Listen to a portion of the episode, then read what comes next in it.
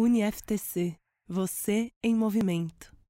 Amigos, professor Garrido, psicoterapeuta, coach, falando pro RH Talks, mais um podcast para você.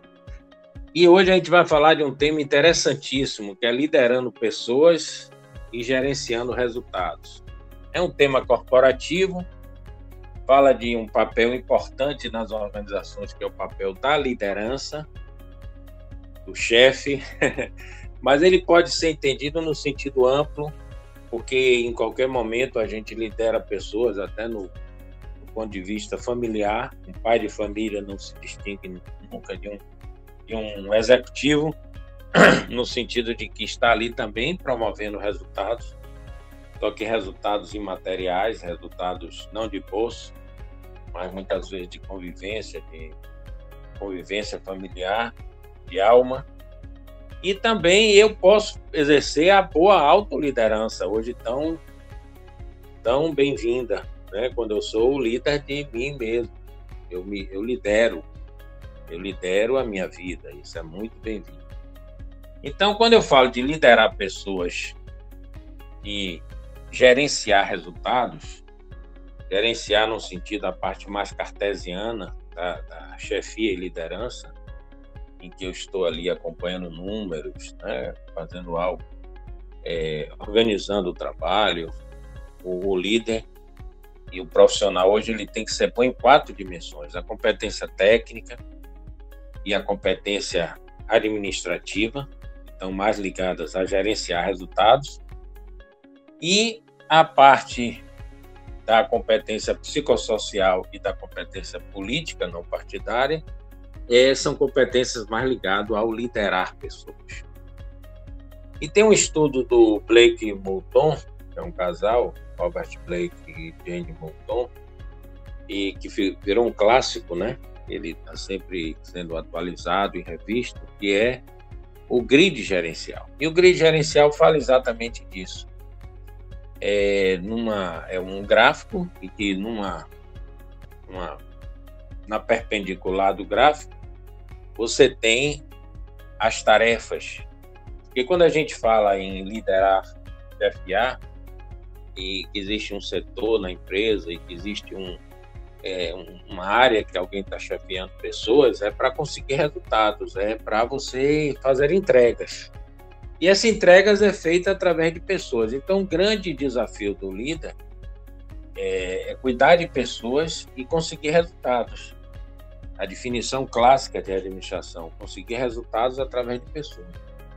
Então, num quadrante eu vou colocar as tarefas e no outro eu vou colocar as pessoas. E se convencionou nesse grid gerencial que nove, eu vou colocar nove num, numa faixa, eu vou botar uma nove, na outra também. É, nove, muito interesse por, tarefas ou pessoas e um pouco interesse por tarefas e pessoas. E através desse gráfico eu chego em cinco estilos é, de liderança, de chefia. E um estilo é o 9.1, sendo que o 9 está para tarefas e um para pessoas. Então é aquele estilo que alguém pode ter tido um chefe assim, que não liga para pessoas, pessoas são para serem usadas, são recursos descartáveis e liga muito para as tarefas. Mensagem HC, as coisas têm que acontecer, é, vamos ter resultado, meta, qualquer custo. Então, o 9.1 ele é muito focado nisso. E se desenvolve então um estilo de liderança diretiva, autoritária, manda quem pode, obedece quem tem juízo. As pessoas têm pouco espaço para exercer algum tipo de poder poder ficar concentrado no líder. O outro extremo seria 1.9. O que é 1.9? Em relação às pessoas, ele é 9, ele é humanista, mas em relação às tarefas, ele é 1. Ele tem pouco foco em resultado. É o que chamaríamos um líder paternalista. É um líder que protege a sua equipe, super protetor no sentido negativo, mas que amolece tudo e que ninguém consegue fazer que as coisas aconteçam, que os resultados aconteçam. O cliente ele fica muito prejudicado em um ambiente liderado no estilo muita atenção para as pessoas e pouca atenção para as tarefas. No estilo muita atenção para as tarefas e pouca atenção nas pessoas, os resultados saem, mas tem muito assédio moral, tem muito passivo trabalhista, é algo que a empresa tem que pensar se ela quer bancar um líder assim. Aquele líder que, embora hoje se ache ultrapassado, mas que existe muito, extremamente autoritário, extremamente diretivo. E aí você tem 1.1, que esse não dá certo, que não liga nem para pessoas nem para tarefas. Você tem um 5.5 nesse estudo, é aquele líder que parece que liga para pessoas e parece que liga para tarefas e não liga nem para pessoas nem para tarefas. É aquele líder demagogo. Então, ele, ele a diferença do, do 9.1, daquele mais autoritário, é que o autoritário você sabe com o que é que você está lidando, como é que a banda toca. E no 5.5 parece que é, mas não é. Ele te engana um pouco. Ele passa, é um discurso aberto, democrático, mas as atitudes são autoritárias. Algum nível até fica pior assim, porque você não sabe que está dormindo com o inimigo ou trabalhando com o inimigo. E o melhor estilo de liderança é exatamente o 9.9, ou seja, que liga muito para as tarefas e liga muito para as pessoas. É algo que a gente tem que perseguir.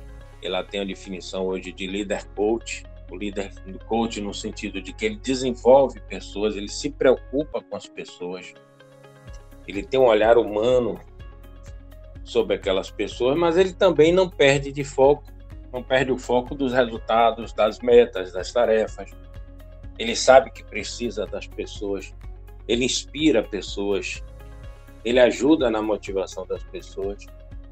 E ele, inclusive, pode demitir, pode exercer a meritocracia, pode punir, como também ele pode incentivar, mas há um critério de justiça, há um critério de é, acompanhar as pessoas e entender que as pessoas um dia estão muito produtivas, lá na frente podem estar passando por um problema pessoal e não ser tão produtivas.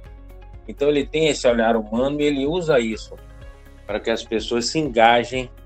A busca do engajamento talvez seja o, a qualidade mais importante de um líder, fazer com que as pessoas estejam engajadas naquele trabalho e através daí todos vão ganhar, é o ganha-ganha. Ganha as pessoas, porque vão trabalhar com mais satisfação e vão poder crescer e aprender muito com isso, e ganha a organização, porque a organização vai ter bons resultados e principalmente um grande beneficiário disso tudo, que é o cliente interno, externo, da área pública ou da área privada, porque o cliente, enfim, vai poder ter uma coisa que a gente chama atendimento, produto e serviço classe A. Então, é muito importante que os líderes entendam que para que eles cresçam profissionalmente, eu fecharia dizendo que eles têm que se desenvolver muito, cada vez mais na parte técnica, na parte organizacional, mas não perder de vista e se desenvolver também cada vez mais na área psicossocial e na área política, entendendo de gente, entendendo de pessoa. UniFTC, você em movimento.